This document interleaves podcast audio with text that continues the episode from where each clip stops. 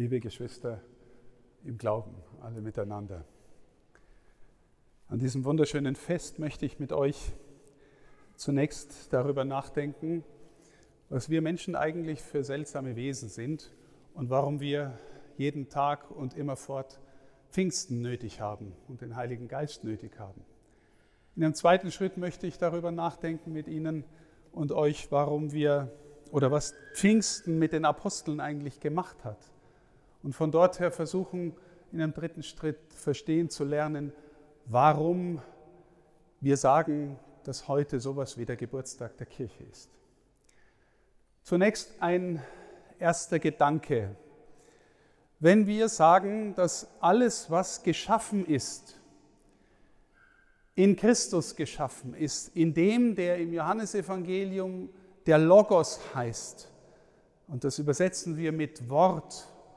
Wenn alles, was geschaffen ist, irgendwie eine innere worthafte Struktur hat, erkennbar ist, dass wir gewissermaßen es auch benennen können, dass wir sagen können, was es ist, dass es innerlich sinnvoll ist, dann kann man in gewisser Weise sagen, die ganze Schöpfung spricht die ganze Schöpfung erzählt von sich. Die ganze Schöpfung teilt sich mit. Alles, was erkennbar ist, spricht, teilt sich mit, sagt sich irgendwie aus, weil es Logos in sich hat. Wie ist es jetzt bei uns Menschen? Wir sind eigenartig konstruiert wunderbar konstruiert, aber irgendwie auch komisch geworden, weil zunächst einmal das Besondere an uns ist, wir teilen uns auch mit, und zwar nicht nur indem wir sprechen, sondern auch indem wir uns bewegen, indem wir uns kleiden, indem wir handeln. Es gibt keinen Moment, keinen Augenblick in Ihrem und meinem Leben, indem wir nichts sagen. Wir sagen immer was. Und die Besonderheit bei uns ist, wir wissen das auch noch. Und das heißt, wir können Einfluss darauf nehmen, wie wir was sagen und wie wir mitteilen und wie wir uns handeln, äh, wie wir handeln. Und noch einmal das Eigenartige ist, indem wir uns mitteilen, sagen wir auch, welches Verhältnis wir zu uns selber haben. Ja, also ich teile mich mit, aber ich weiß auch, dass ich mich mitteile und deswegen frage ich mich immer wieder mal, wie teile ich mich denn mit? Wie wirke ich denn? Was werden wohl die anderen von mir denken, wenn ich jetzt so oder so handle? Das denkt normalerweise kein Tier. Das tut irgendwas. Aber der Mensch teilt sich mit und weiß es auch noch. Und jetzt versucht sich darin zu kontrollieren, in der Art und Weise, wie er sich mitteilt. Ja, ich habe so eine Art imaginären Ich-Punkt in meinem Kopf, der versucht, die Dinge zu kontrollieren. Ja? Sag jetzt, wenn du predigst, bloß nichts Verkehrtes. Gell? Red so, dass dich die Leute kapieren. Weiß ich nicht, ob das immer klappt. Ja? Aber ich weiß es und versuche mich zu kontrollieren. Jetzt dieses komische Ich da in mir, das ist sinnvoll, das haben wir alle. Jeder weiß, was er tut oder versucht zu wissen, was er tut und wie er es tut. Aber manchmal versucht es so viel zu kontrollieren, dass wir gar nicht mehr in der Tiefe wir selber sind. Aber wissen Sie, Schwestern und Brüder, manchmal tun Sie was und denken gar nicht darüber nach, was Sie gerade tun. Und vielleicht sind es die tiefsten Momente, wo Sie am spontansten sind, wo Sie am meisten Sie selber sind. Weil in Ihnen liegt so viel, was nicht kontrollierbar ist. Also allein der natürliche Organismus ist nicht kontrollierbar. Ja? Sie haben vielleicht viele Gedanken und Emotionen, die nicht kontrollierbar sind. Und ahnen, dass sie sich trotzdem mitteilen. Ne? Sie haben vielleicht heute schlecht geschlafen und sehen müde aus. Sie wollen aber gar nicht müde aussehen. Was machen Sie eigentlich, damit Sie nicht müde aussehen? Ja? Versuchen sich zu kontrollieren, kennen Sie es aber nicht recht. Man sieht Ihnen doch an, vielleicht, ne, dass Sie müde sind oder weiß ich was, zornig oder hungrig, wie auch immer. Also wir wollen uns kontrollieren und es gelingt uns immer nur mehr oder weniger.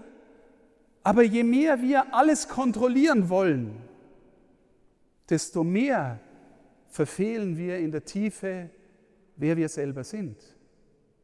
Zwei extreme Beispiele. Der Mensch, der sich nicht besonders gut leiden kann, der nicht besonders viel von sich hält. Wir sagen manchmal, der oder die mag sich gar nicht selber der versucht vielleicht ein Maß an Kontrolle, dass ihn hoffentlich keiner sieht und keiner bemerkt. Dass er ja nicht auffällt, weil das, was er mitzuteilen hat, das findet er ja nicht einmal gut. Der mag sich nicht selber, versucht sich zu verstecken, zurückzunehmen. Dabei hätte er vielleicht so viel Gutes in sich, was er noch gar nicht entdeckt hat. Und dann gibt es dem anderen, der von seinem Ego-Punkt her meint, er ist so großartig, dass er sich permanent und immerfort mitteilt und so viel mit seinem Ego Raum greift, dass kein anderer mehr Platz hat. Und immerfort spricht und nie mehr zuhört. Und sich immer nur kontrollierend mitteilen will. Hat man das Gefühl, der ist auch noch nicht wirklich bei sich angekommen. Wie kommen wir bei uns an, liebe Schwestern und Brüder? Unsere Kirche, unsere Glau unser Glaube sagt, wenn wir wirklich den Herrn in uns, in unser Leben reinlassen und nicht nur ins kontrollierende Ich, weil wenn ich ins kontrollierende Ich hineinlasse, dann benutze ich ihn auch wieder nur als Dekoration entweder meiner eigenen Größe oder als etwas, was, was ich halt benutze, um gut nach außen dazustehen, aber dann hat er noch nicht etwas von meinem Inneren verwandelt, berührt, geheilt, befreit. Wir glauben, liebe Schwestern und Brüder, dass wir nichts nötiger haben als den Heiligen Geist für unser Zeugnis. Jetzt schauen wir uns mal von dem, was ich da so versucht habe, annähernd zu sagen, an, was mit den Aposteln passiert ist an Pfingsten. Eines meiner Lieblingsbeispiele, Petrus. Petrus ist der auserwählte äh, Jünger, der die Apostel anführen soll. Und, Pet und Jesus sieht in Petrus, was in dem sein könnte, an Führungsqualität, an die, der Möglichkeit, die anderen mitzunehmen, sie zu leiten, sie auszusenden, sie zu trainieren, mit ihnen zu gehen, für sie zu beten. Das alles sieht der Herr in Petrus.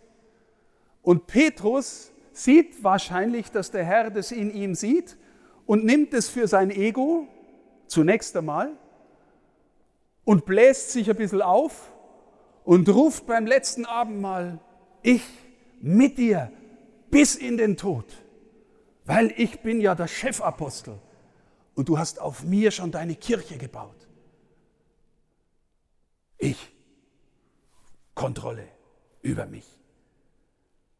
Und dann, dann wird es ernst, dann kommt der Ölberg, dann rennen alle davon, Petrus inklusive, und dann kommt eine einfache Magd und sagt, du gehörst doch auch zu dem.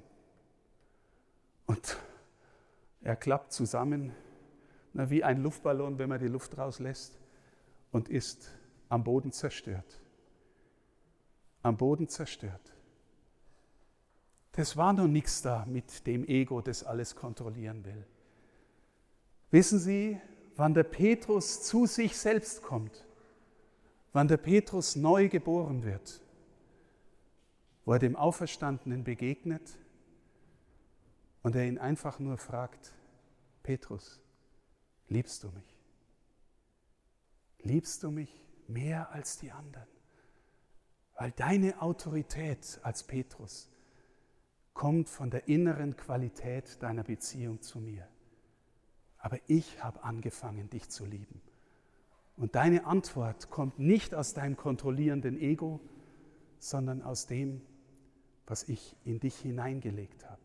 Und wenn du dich davon berühren und verwandeln und heilen lässt, dann fängst du an, aus meinem Heiligen Geist zu leben. Und jetzt denken Sie an die Szene, die wir in der ersten Lesung gehört haben. Die Jünger sitzen beieinander, sie beten, ihnen ist der Heilige Geist verheißen worden, die Kraft von oben. Aber sie haben die Türen noch geschlossen. Sie haben alle gehört, wer der Herr ist. Sie waren mit ihm unterwegs. Aber irgendwie ist das Ganze noch, ja, sie haben es in ihrem tendenziell eher äußeren Wahrnehmung gehabt, im Ohr, im Wissen. Sie haben es gewusst, was der Herr gesagt hat.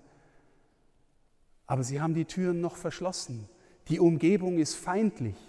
Die könnten sie verfolgen. Die anderen sagen, das ist eine spinnerte Sekte. Die laufen einem Gekreuzigten nach.